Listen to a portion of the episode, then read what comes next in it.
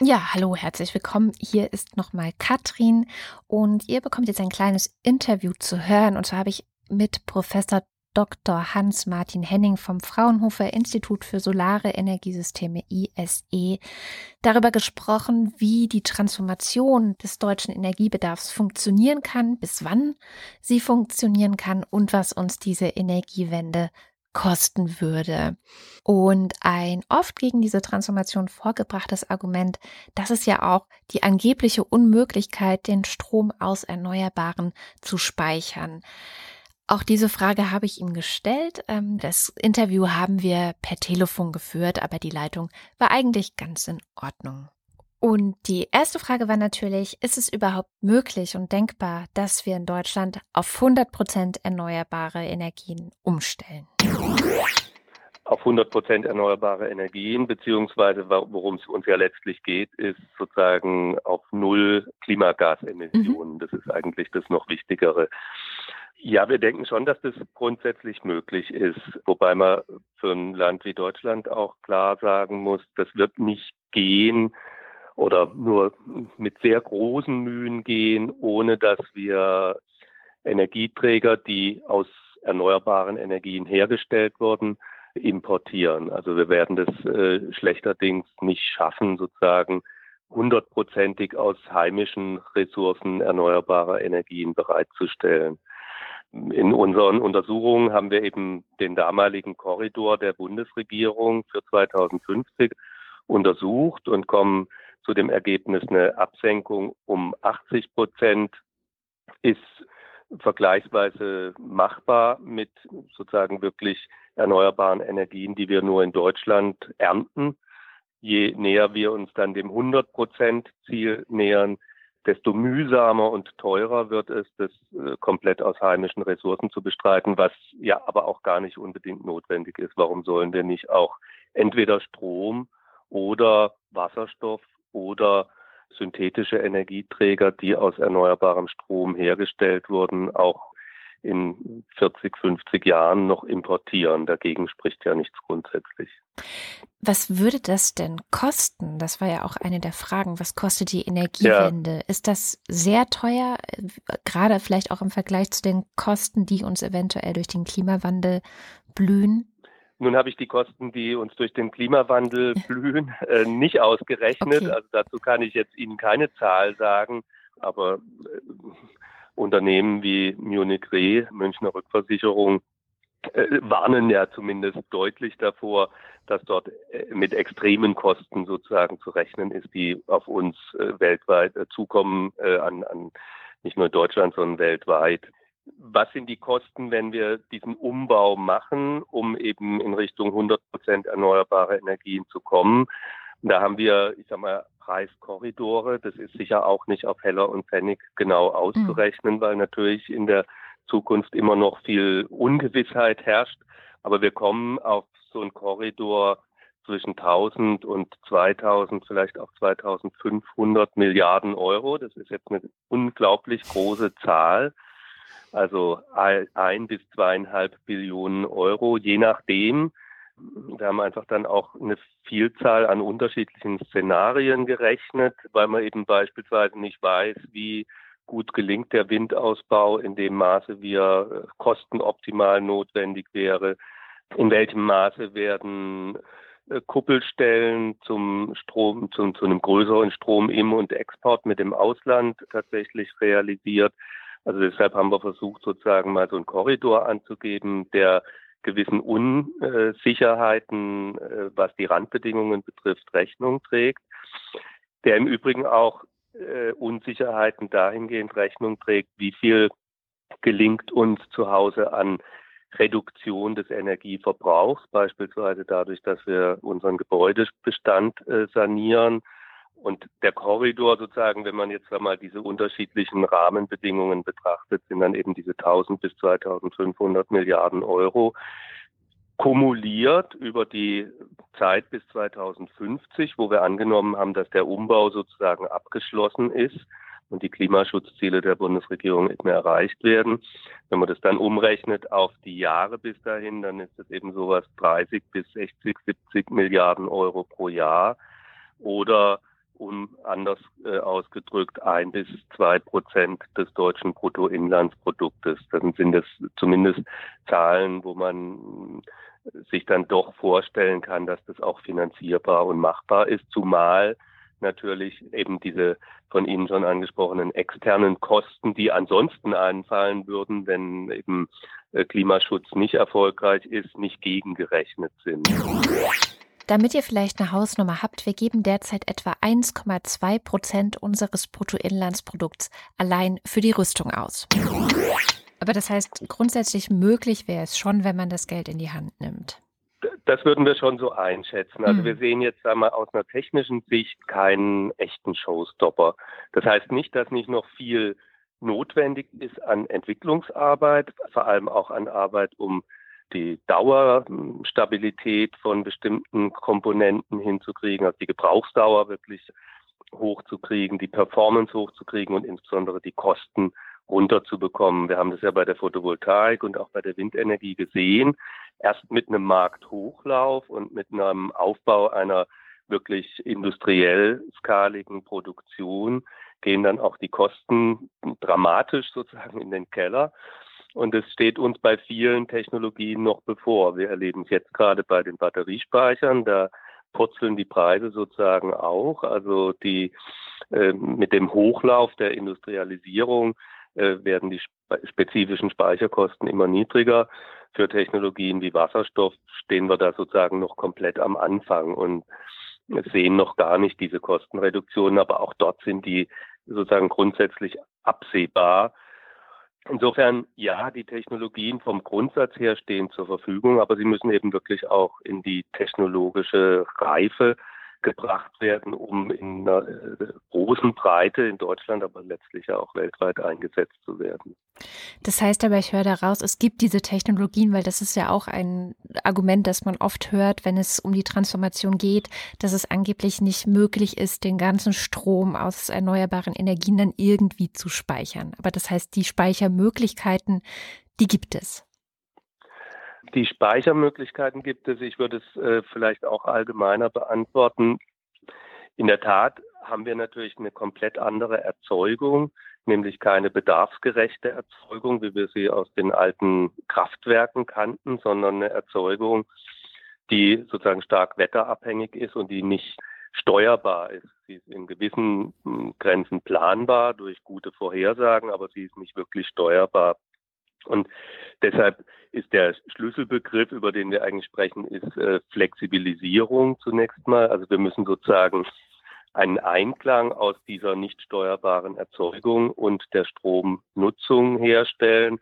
Da sind Speicher eine Möglichkeit. Da gibt es aber auch in allem, wo wir Strom nutzen, von den Haushalten äh, über den zukünftigen Verkehr bis in die Industrie, sozusagen verschiebbare Lasten, also auch das Management von Lasten in Abhängigkeit der aktuellen Erzeugung hat ein riesiges Potenzial und natürlich dann die kurzzeitige Speicherung in Pumpspeicherkraftwerken, in Batterien oder auch im Übrigen in Wärmespeichern. Also wenn wir zukünftig auch eine stärkere Elektrifizierung der Wärmebereitstellung bekommen, dann kann man äh, sozusagen auch auf der thermischen Seite die Speicher einsetzen, wo sie äh, deutlich kostengünstiger sind.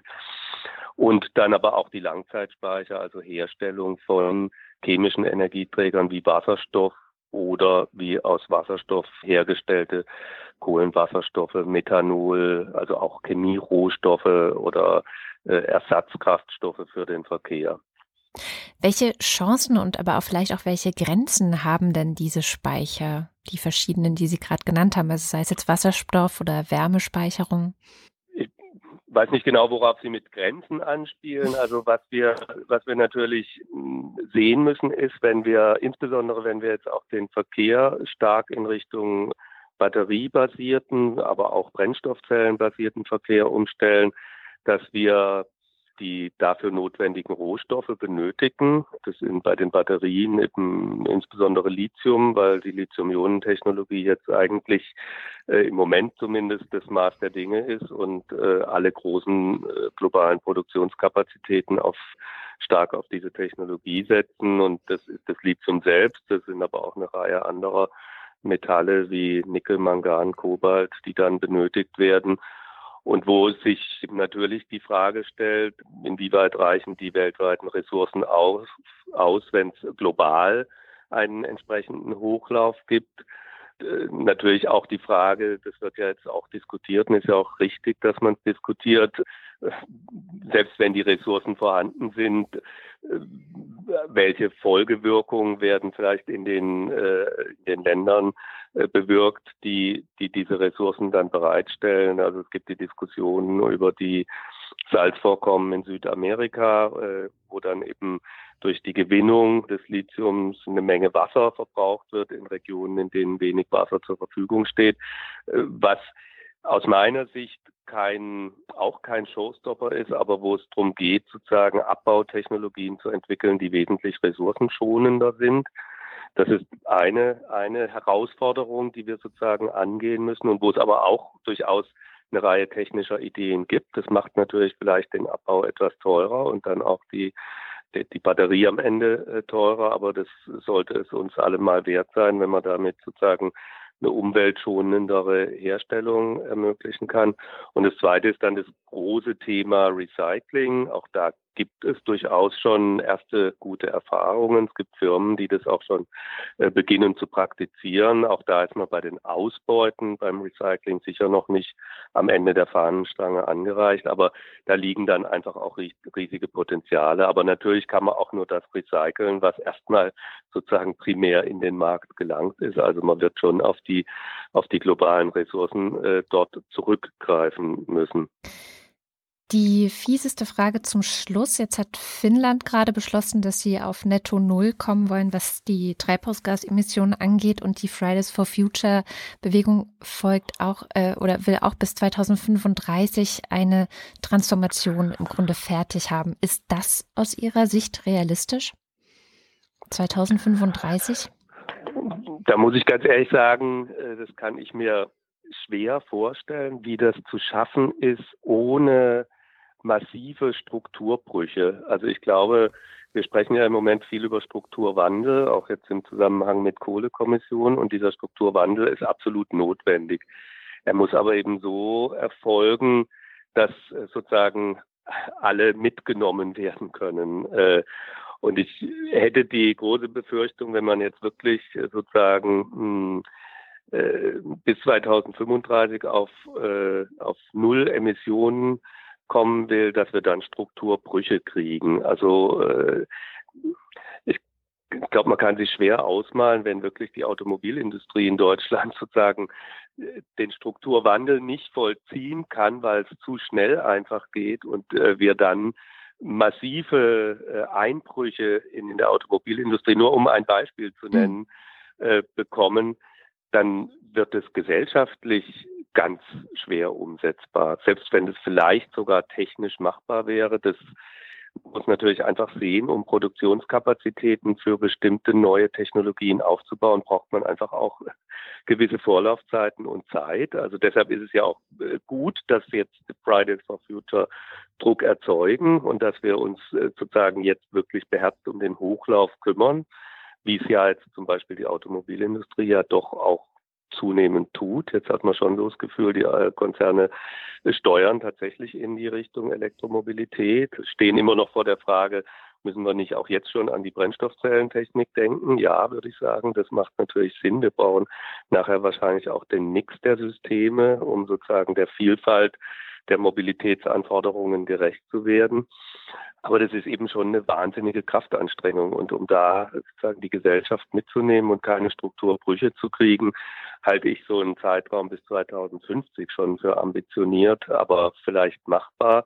Man muss ja einfach auch sehen, jede, jede Investition, die heute getätigt wird, hat eine bestimmte Laufzeit. Also wenn ein Gebäude errichtet wird, dann wird es in der Regel erstmal für 20, 25 Jahre nicht mehr angefasst, bevor der erste sozusagen Sanierungszyklus erfolgt und, und andere, andere äh, Techniken, Infrastrukturen oder eben auch Kraftwerke, die haben, haben Lebensdauern von 40 bis 50 Jahren oder große Infrastrukturen sogar von 80 Jahren.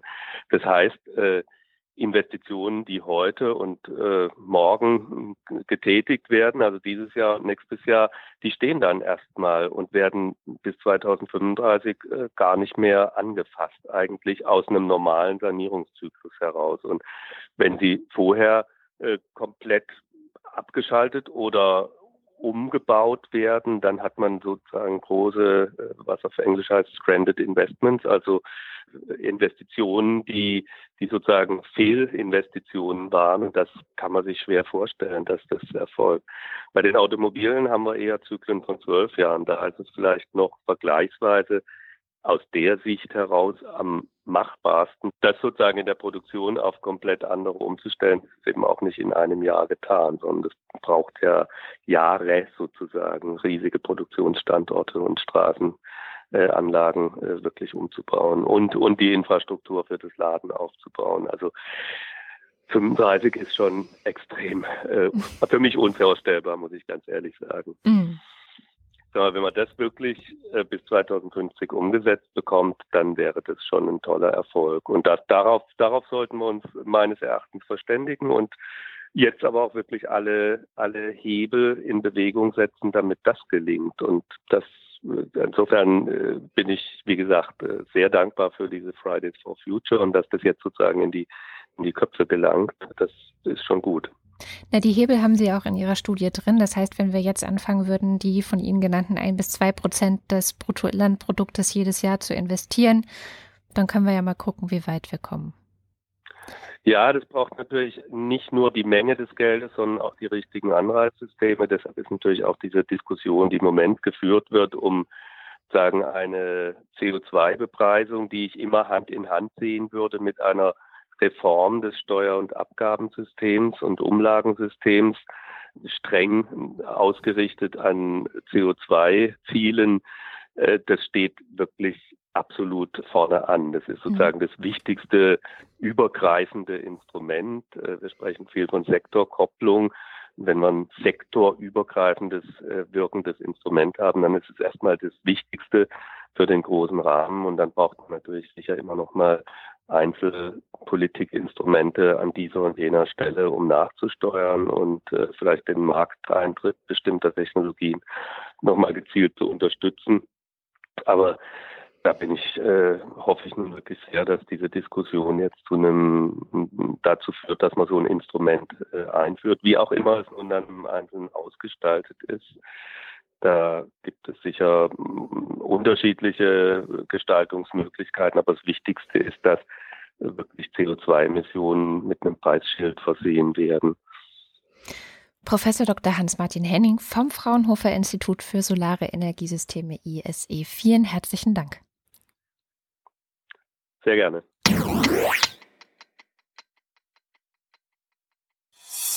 Eine Produktion von Haus 1.